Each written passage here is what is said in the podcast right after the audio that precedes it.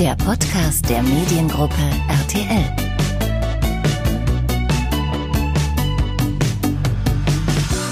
Herzlich willkommen zu einer neuen Ausgabe des Mediengruppe RTL Podcast. Äh, wir möchten heute über den journalistischen Alltag in der Mediengruppe RTL sprechen, zu Zeiten von Corona. Ähm, zu Gast ist deshalb Juliane Essling, quasi aus dem Maschinenraum unserer Redaktion. Liebe Juliane, du bist stellvertretende Chefredakteurin der Zentralredaktion in der Mediengruppe RTL. Vorab, was bedeutet das genau?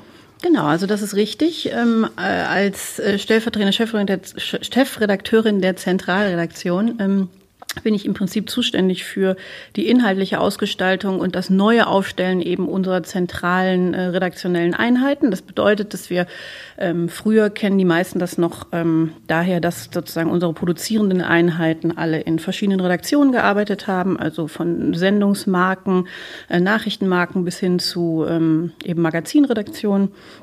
Ähm, und das haben wir seit ein paar Monaten eben aufgebaut als Zentralredaktion. Wir nennen es hier auch Inhalteherz. Das hat man vielleicht auch schon mal hier und da gehört.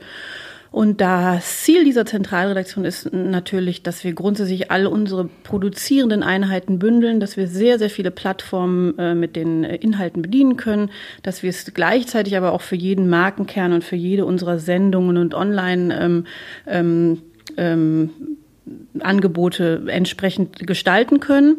Und ähm, ja, das ist sozusagen die Arbeit in der Zentralredaktion momentan, beziehungsweise eher der Aufbau der Zentralredaktion. Das heißt, vorher haben quasi Fernsehredaktionen und jetzt zum Beispiel Online-Redaktionen noch so ein bisschen getrennt voneinander gearbeitet. Inwiefern verschwimmt das jetzt? Also wie, wie ist die Ausgestaltung, dass man sagt, irgendwie wir produzieren jetzt für TV und für Online gleichzeitig?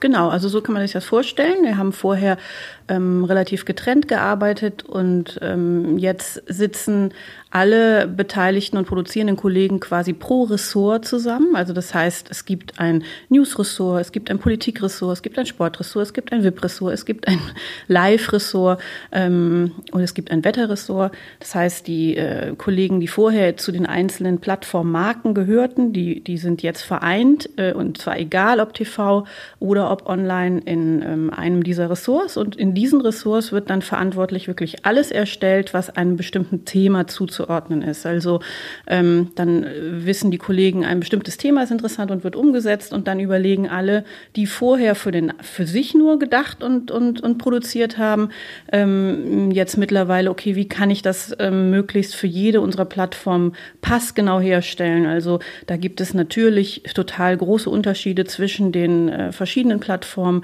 Die einen legen mehr Wert auf eine bunte bunte, unterhaltsame Umsetzung der Themen. Andere legen eher mehr Wert auf eine faktische, rein nachrichtliche Erzählung mancher Geschichten. Und so gestaltet sich das ganz gut aus. Okay, nun ist es ja am 16. März, hat die Mediengruppe ähm, ja aufgrund der Corona-Krise einen sogenannten Homeoffice-Testtag, müsste ich mal formulieren, für einen äh, Großteil der Belegschaft angesetzt. Also man konnte ja vorher auch schon zu, äh, in Teilen Homeoffice machen. Und jetzt sollte wirklich mal so ein großer Teil dieser Sendezentrale hier in Köln mal ins Homeoffice gehen. Auf diesem Testtag sind dann mittlerweile fast vier Wochen geworden. Wie würdest du sagen, wie bewältigt ihr denn mittlerweile die Situation organisatorisch? Also wir hätten uns tatsächlich nicht vorstellen können, dass das überhaupt so funktioniert. Das heißt, diese, diese äh, Corona-Krise ähm, wirft uns oder hat uns in den ersten zwei Wochen wirklich massiv vorausgeworfen oder vorange, vorangebracht, was genau das Thema angeht, das Produzieren aus dem Mobile Office. Und das hätten wir uns vorher in der Form und auch äh, in der Qualität, in der wir das abliefern wollen und müssen für unsere Plattform gar nicht vorstellen können, dass das funktioniert.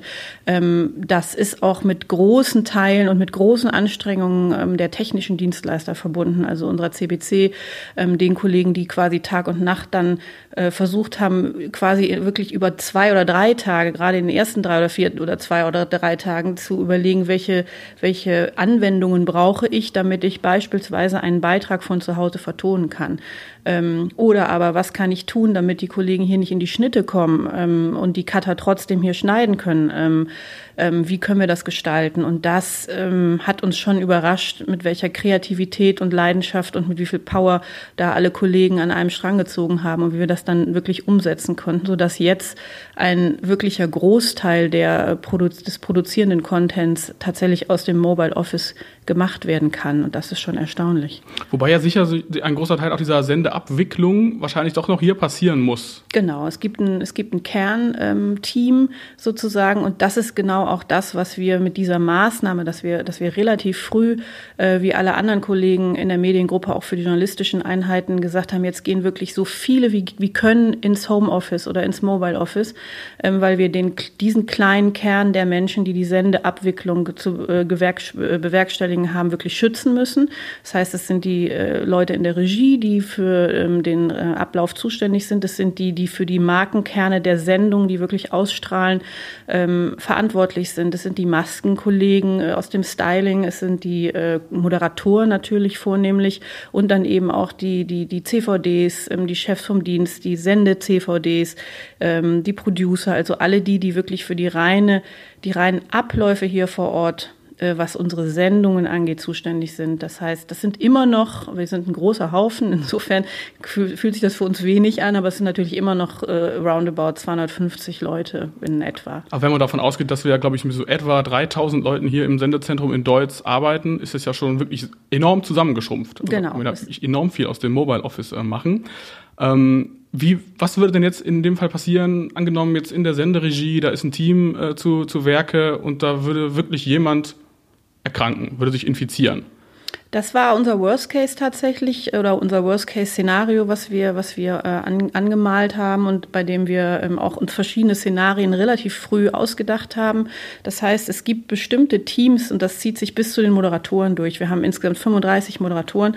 Es gibt bestimmte äh, Teams in, bei uns im Haus und auch in der, in der Regie, die quasi switchen. Also wir haben so einen Zwei-Wochen-Rhythmus und haben von Anfang an gesagt, die, die jetzt gerade, also die ersten, die quasi ins Mobile Office gegangen sind, sind auch die, die da bleiben und zwar für zwei Wochen. Und nach zwei Wochen hat das Team äh, jeweils gewechselt, sodass wir sozusagen untereinander keine, äh, in großen Teilen, da wo es möglich war, auf jeden Fall keine Über Überschneidungen hatten. Ähm, und die, die ähm, sozusagen für die Kollegen, die über durch also, also die überwiegend hier bleiben mussten, für die gibt es ganz gab es ganz massive ähm, Sicherheitsvorkehrungen in der Regie, wurden neue Wände gebaut, die sozusagen zwischen den Regisseuren, zwischen dem Aufnahmeleiter, zwischen dem Ablaufkoordinator, zwischen den CVDs in der Regie sind, äh, damit die sozusagen sich nicht äh, ja, sich nicht anstecken können. Ähm, wir haben sozusagen Listen ausgelegt, wo jeder, der diese Regime betritt, sich mit Namen eintragen muss, dass man weiß, sollte es einen Fall geben, weiß man sofort, war der in der Regie, hat er möglicherweise 10 oder 15 Leute angesteckt.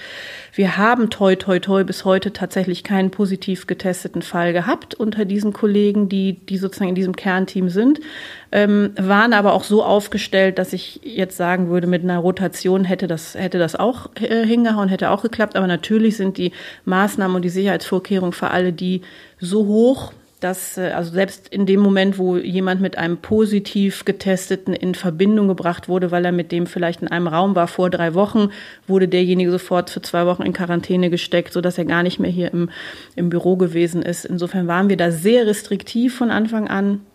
Ähm, und das hat uns zumindest dahin gebracht, dass wir, dass wir bis jetzt ohne weiteres tatsächlich unsere Sendeabwicklung so ähm, ja, fortsetzen konnten.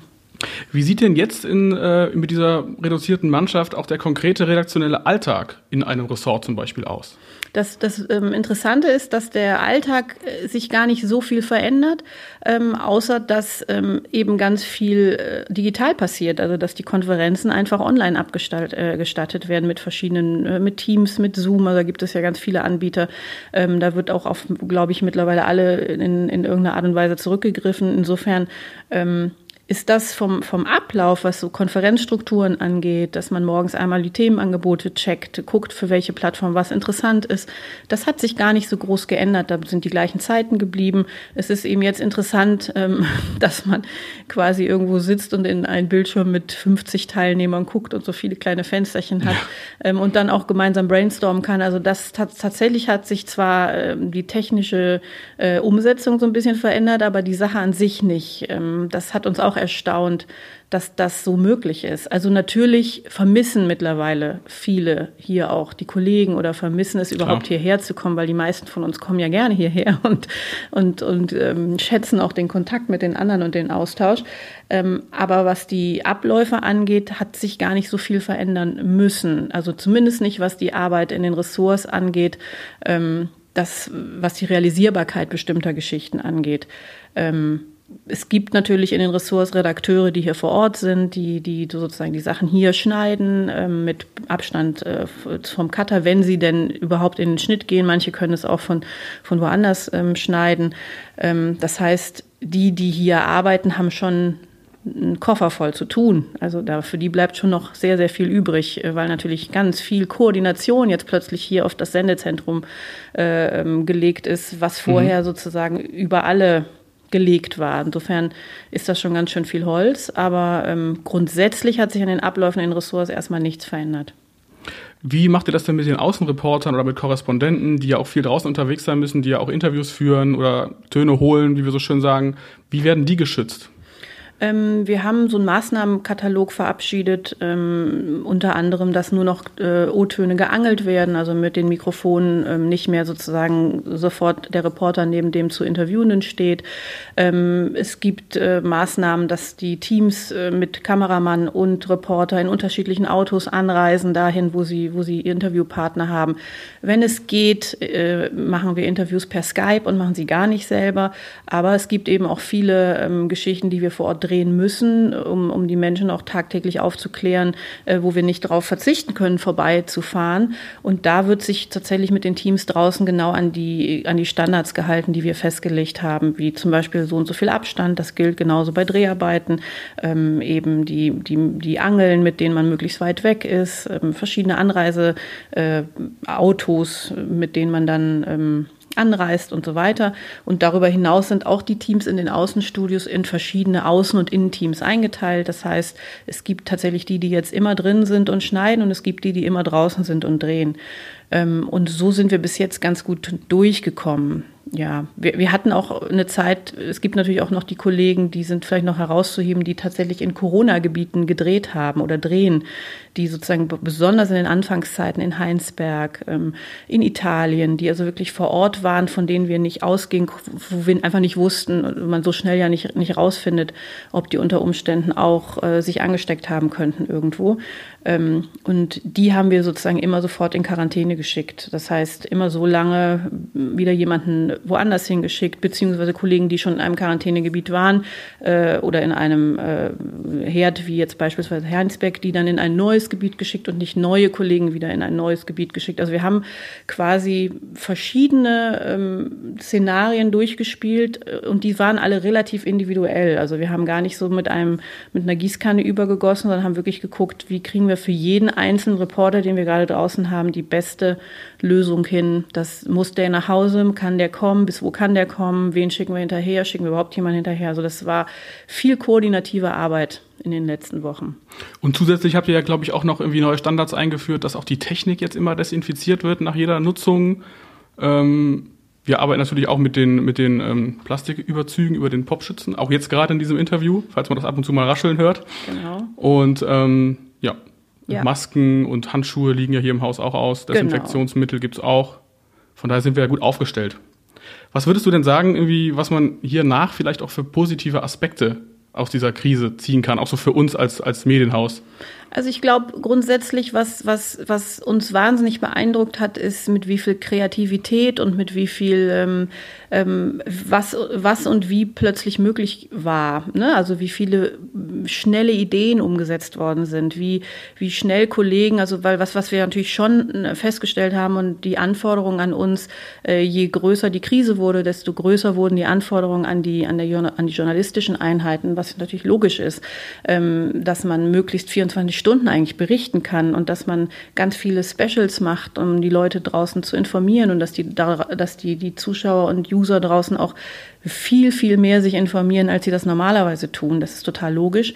Ähm, und wir haben festgestellt, wie viel wir ausprobieren können und wie, wie, wie toll das geht, wenn man einfach mal eine Idee hat und sagt, das machen wir jetzt einfach in zwölf Stunden, weil wir haben die Fläche gerade dafür. Wir können beispielsweise einfach eine Call-in-Sendung, äh, wenn wir merken, ähm, Zuschauer haben ganz viele Fragen, das merken wir innerhalb unserer ähm, Nachrichten- und Magazinformate sehr, sehr schnell, weil wir natürlich immer so ein Zeitfenster haben von, keine Ahnung, sechs Stunden, die wir täglich live senden und immer über all unsere Kanäle feststellen, wo ist gerade so die Stimmung im Land, können wir sehr, sehr schnell darauf reagieren und eben beispielsweise eine Call-in-Sendung von einem auf einen anderen Tag ähm, aus dem Boden stampfen, wo wir feststellen, das sind gerade die Experten, die am meisten gefragt sind. Das sind in einer Woche eher die Ärzte, die Virologen, in der nächsten Woche sind es aber dann eher Pädagogen, Anwälte, äh, Wirtschaftsexperten.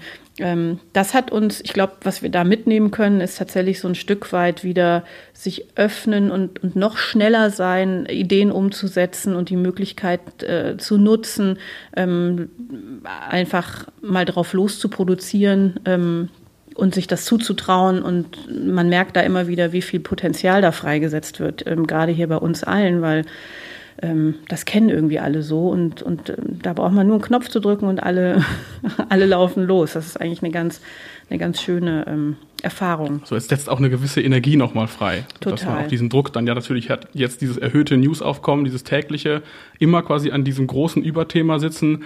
Du sagtest gerade sechs Live-Stunden, das bezieht sich auf RTL. Wenn wir bei NTV, die senden ja quasi um die, rund um die Uhr äh, Nachrichten. Wie ist da genau die Zusammenarbeit ausgestaltet? Genau, das ist, ähm, die NTV-Kollegen sind auch in den Ressorts ähm, ähm, organisiert. Das heißt, ähm, das ist im Prinzip genau das gleiche System. Das, das, das Positive, was du gerade angesprochen hast, ist tatsächlich dieses Gefühl bei allen gleichermaßen, am Ende sind wir dafür Journalisten geworden. Das ist genauso eine Situation, in der Leute brennen und in der sie sagen, ich kann auch 24 Stunden durcharbeiten, wenn ich darf, äh, weil ich will einfach weitermachen und ich will Beiträge machen und ich will äh, Artikel schreiben und ich will Videos drehen, ich will das sogar selber machen und ich, mich interessiert dieser eine Aspekt noch, das recherchiere ich noch schnell. Also ähm, das ist natürlich gerade eine Situation, die für uns fast schon, ja, das ist, das ist eine, für die man, bei der man weiß, warum man diesen Beruf gewählt hat. Und insofern setzt das unheimlich viel Energie frei. Und ähm, die Kollegen von NTV sind da in den Ressorts genauso organisiert wie die Kollegen von RTL. Das heißt, es geht ja noch viel weiter mit Audio Now, mit NTV. Also alle arbeiten in den Ressorts gemeinsam an den Themen und jeder bringt seinen Aspekt noch mit rein und zieht dann wiederum das raus, was für seine Plattform und, und für seinen Sender ähm, genau das Richtige ist. Und diese, dieses erhöhte Energieaufkommen hat sich ja jetzt quasi auch vor allem im März auch in verbesserten Zahlen und Reichweiten für die Mediengruppe niedergeschlagen. Ja, genau. Wir sind total beeindruckt, ähm, wie, das, wie das Zusammenspiel gerade ist und ähm, wie, wie auf allen Plattformen da die Informationen ähm, von ntv.de bis hin zu RTL Aktuell, Nachtjournal, Guten Morgen Deutschland, also tatsächlich unsere, unsere Eckpunkte, die wir so über den Tag haben, beziehungsweise eigentlich natürlich auch in der Nacht, und dann eben unsere 24-Stunden-Nachrichtenangebote wie NTV, ntv.de, ähm, genauso wie rtl.de. Also das sind schon erstaunliche Zahlen, sage ich mal, die uns natürlich total freuen, aber die uns aufgrund dessen, dass wir merken, wir selber senden ja nicht 24 Stunden, äh, auch nicht so richtig wundern, weil wir denken, ja, das ist halt jetzt gerade genau das, was die Leute wissen wollen. Und, und da aktualisieren wir, glaube ich, so schnell ähm, wie, wie kaum jemand äh, in der Medienlandschaft. Und ich weiß, dass sehr, sehr viele mit, einem, mit einer Mischung aus ähm, Bewunderung und Neugierde gerade zu uns gucken und sich überlegen, wie machen die denn das äh, in der Dimension, mit der Schlagzahl ähm, und, und, und mit der Menge, mit der sie da produzieren und, und, und aktualisieren und so. Also das ähm, das kommt schon an, glaube ich, da draußen. Absolut. Also wenn ich wenn wir bedenken, dass wir ja vor kurzem noch äh, intern noch gesprochen hatten über diese 20 Millionen Menschen, die wir an einem Tag auf allen Plattformen erreichen, also sowohl TV als auch digital. Und das dann jetzt an diesem 22. März, das war ja, glaube ich, der Tag, an dem das Kontaktverbot dann verkündet wurde von der Kanzlerin, dass man da auf einen Rekordwert von 34,5 Millionen kam und dann im Durchschnitt im März sogar auf fast 30 Millionen. Also quasi diesen, diesen, diese, diese große Zahl, die man eh schon hatte, dann noch um ein Drittel noch erhöht hat.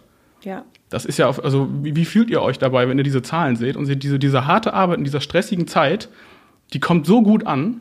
Ja, wir hatten tatsächlich im Januar ja so die, die ersten äh, Rekorde, äh, auch mit unseren Digitalangeboten mit RTL.de und NTV.de im Februar dann nochmal. Ähm, da hat sich so langsam angebahnt. Wir haben aber da schon gedacht, ich glaube, wir waren bei vier Millionen äh, RTL.de Unique-Usern und haben da schon gedacht, das ist kaum zu toppen und das werden wir in diesem Jahr wahrscheinlich nicht mehr so schnell erreichen können. Da müssen wir schon richtig hart arbeiten, ähm, haben aber gesehen, dass es möglich ist ähm, und dass es allen Beteiligten total total viel Spaß gemacht hat. Und dann das im, im März nochmal so zu toppen, hat wirklich, äh, da, da waren jetzt alle völlig, völlig baff. Es ist auf der anderen Seite natürlich auch echt viel, viel Arbeit. Also ähm, diese, diese Strecken, die da gefüllt werden und die, die da, dadurch und, und eben das in Kombination, das muss man sich vorstellen, wie wir sind ja gerade relativ ausgedünnt dann doch hier im Sendezentrum und gleichermaßen auf der anderen Seite gibt es so viele ähm, Herausforderungen und so viele Sonderplattformen und Sonder- und Specials, die wir, die wir produzieren, bedienen, Sondersendungen Sendungen, montagsabends, äh, an Livestreams, die wir machen. Also das ist natürlich grundsätzlich mit erhöhtem Personalaufwand verbunden, logischerweise. Und wenn man das jetzt nochmal in Relation setzt zu dem, was wir da gerade erreichen, ist das ähm, eine besondere Leistung von allen, die daran beteiligt sind. Was würdest du denn jetzt Kritikern entgegnen, die sagen, irgendwie, vielleicht sollten die Medien gerade in dieser Corona-Krise dann auch irgendwann mal ein bisschen sich in Zurückhaltung üben? Ähm, das würde ich im Sinne schon nicht so richtig verstehen, weil ich glaube, dass wir grundsätzlich äh, schon so berichten, dass wir, dass wir das abbilden, was da draußen passiert und ähm, dass wir vor allen Dingen auch den Auftrag haben, dass wir Menschen informieren und dass wir, dass wir vor allen Dingen alles, was, was Menschen verunsichert, auch für sie einordnen.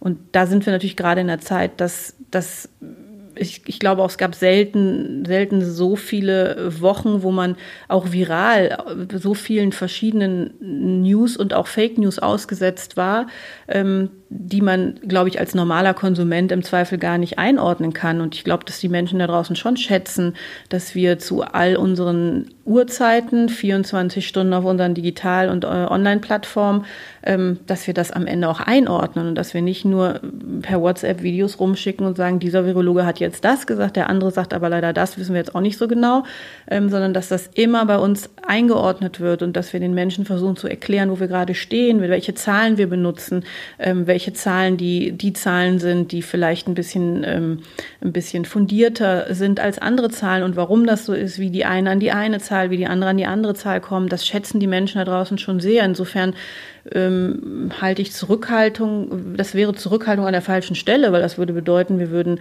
würden die Sorgen und die Nöte der Menschen da draußen nicht, nicht für voll nehmen und würden einfach sagen, ja, nee, dann lassen wir es jetzt mal. Das würde ich, also würde ich nicht verstehen. Meinst du, da könnte vielleicht irgendwann so auch, wenn jetzt diese ganzen Maßnahmen noch länger andauern, auch so eine Art Übersättigung bei den Menschen eintreten? Auch Sie über das Thema zu informieren? Wenn man dachte, das wird ja eh noch jetzt Wochen und Monate dauern? Hm, ich kann mir das nicht vorstellen, weil es jeden in seinem Leben so, so massiv einschränkt und betrifft. Das ist wirklich jetzt mal eine Sache, die, die jeden von uns mitnimmt, als, als Eltern, als Väter, als Mütter, als Selbstständige, als Festangestellte, als jemand, der seine Kinder zur Oma und Opa gibt, zur Betreuung. Also ich glaube, da geht es den Leuten einfach grundsätzlich um das Naheliegende und das ist, wie verbringe ich beispielsweise mein Osterfest, wenn ich nicht zu Oma und Opa fahren kann. Ähm, und da wird es jeden Tag was geben, ähm, was man aufschnappt, wo man denkt, was ist, hat denn der jetzt der Spahn gesagt, nach Ostern geht's weiter oder nicht? Wie ist das mit der schulischen Betreuung meiner Kinder? Ich glaube, das, das betrifft einfach so viele Menschen im Kern ihrer, ihrer, ihrer Lebensplanung und ihres, ihres Tagesablaufes, dass ich mir nicht vorstellen kann, dass das abnehmen wird, das Interesse an, an, an allem, was man dazu neu eingeordnet bekommt. Zum Abschluss noch kurz, wie schaltest du ab von diesem ganzen Corona-Overkill und diesem 24-7-News-Alltag? Ähm, ich gucke dann Let's Dance abends und dann äh, ist abgeschaltet. Nee, also auch, aber ähm, grundsätzlich. Was, was, übrigens ja tatsächlich auch noch Bestwerte einfährt, weil ja offensichtlich auch der Bedarf da ist, sich ab und zu auch mal ein bisschen abzulenken. Ne? Genau, das ist, das ist ja das, das andere. Das andere Große ist natürlich Zerstreuung. Also einfach in, in genau diesen Zeiten einfach abends auch mal zu sagen, so, jetzt möchte ich mal die Beine hochlegen, ich, ich möchte es nicht mehr hören, alles, morgen geht's weiter, aber jetzt brauche ich mal so ein bisschen Glitzer und Glamour und das ist irgendwie schöne Unterhaltung. Das, das ist ja, hat ja genau den gleichen Wert. Das ist ja ähm, total schön. Insofern, ähm, ja, am besten abschalten mit, mit was, was man streamen kann, im besten Fall bei TV Now. Da gibt es ganz viele tolle Angebote im Moment. Ähm, es gibt ja jeden Tag sogar eine, eine Serie, die man streamen kann, ähm, kostenlos. Insofern ist das schon mal ganz toll. Und ansonsten abschalten, tja, wie schaltet man ab? Ich glaube grundsätzlich, wenn man Nachrichten macht, ähm, ist man nie raus. Das ist irgendwie was, was einen immer beschäftigt und das beschäftigt einen, weil es einem Spaß macht und weil es einen interessiert. Insofern ist das, strengt einen das ja nicht an, sondern es ist ja eigentlich nur was, was man ja mit Leidenschaft 24-7 verfolgt. Was einen auch erfüllt. Genau, was einen auch erfüllt. Liebe Juliane, vielen Dank für deinen Besuch und euch in der Redaktion weiterhin noch viel Erfolg und auch viel Kraft und Energie. Dankeschön. Das war der Podcast der Mediengruppe RTL.